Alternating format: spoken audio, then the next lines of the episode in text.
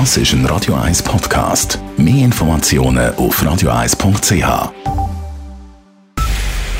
Es ist 9 Uhr. Radio 1, der Tag in 3 Minuten. Mit dem Raphael Wallimann.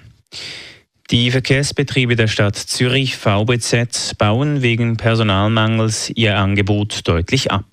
Auf den Fahrplanwechsel am 10. Dezember wird das Angebot vor allem in den Randstunden angepasst. Die meisten Tram- und Buslinien verkehren ab 20.30 Uhr nicht mehr im 10 Minuten, sondern im 15-Minuten-Takt.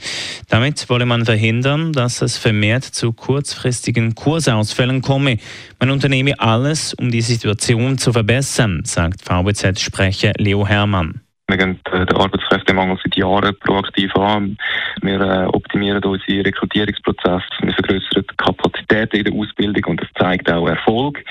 Und äh, wir sehen, dass unsere Klassen dieses Jahr voll sind und wir erwarten, dass wir bis Mitte Jahr den, den Personalsollbestand wieder haben.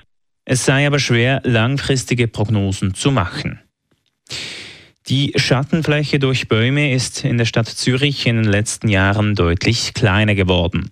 So nahm die Fläche, die von Bäumen beschattet wird, von 2018 bis 2022 um die Fläche von 90 Fußballfeldern ab. Das haben Messflüge ergeben, die in Zürich alle vier Jahre durchgeführt werden. Diese Zahlen seien dramatisch, sagt die zuständige Stadträtin Simon Brander. Wir haben sehr eine starke Abnahme also von dieser Fläche, die durch Bäume beschattet wird, beziehungsweise natürlich durch Bäume selber. Naturereignisse wie Stürme oder auch der grosse Schnee, den wir 2021 gehören tatsächlich dazu, dass wir Bäume verlieren in der Stadt Zürich, sowohl auf dem Privatgrund wie auch auf dem öffentlichen Grund. Vor allem aber auch die rege Bautätigkeit in der ganzen Stadt. Die Stadt will nun Gegensteuer geben. Bis 2050 sollen Bäume 25 Prozent des städtischen Siedlungsgebiets beschatten. Aktuell sind es 15 Prozent. Der Literaturnobelpreis geht dieses Jahr an Jon Fosse. Der 64-jährige Norweger werde für seine innovativen Theaterstücke und seine Prosa ausgezeichnet, teilt die Königlich Schwedische Akademie der Wissenschaften mit. Er gebe dem Unsagbaren eine Stimme. Fosse hat auch Novellen, Kurzgeschichten, Kinderbücher und Gedichte geschrieben. Der Nobelpreis ist mit umgerechnet knapp eine Million Franken dotiert. Morgen Mittag wird dann der Friedensnobelpreis vergeben. Bei einem russischen Raketenangriff in der ukrainischen Region Kharkiv sollen Dutzende Menschen getötet worden sein. Laut Angaben des ukrainischen Präsidenten Volodymyr Zelensky sind mindestens 51 Menschen ums Leben gekommen. Demnach hat eine Rakete ein Café in einem Dorf getroffen.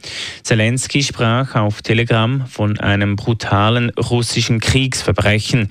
Der Angriff ereignete sich unweit von der Frontlinie. Radio 1 Wetter. In der Nacht ist es recht klar. Morgen hat es am Morgen zuerst Nebel. Später ist es dann abgesehen von ein paar Schleierwolken recht sonnig. Die Temperaturen erreichen etwa 20 Grad. Das war der Tag in 3 Minuten.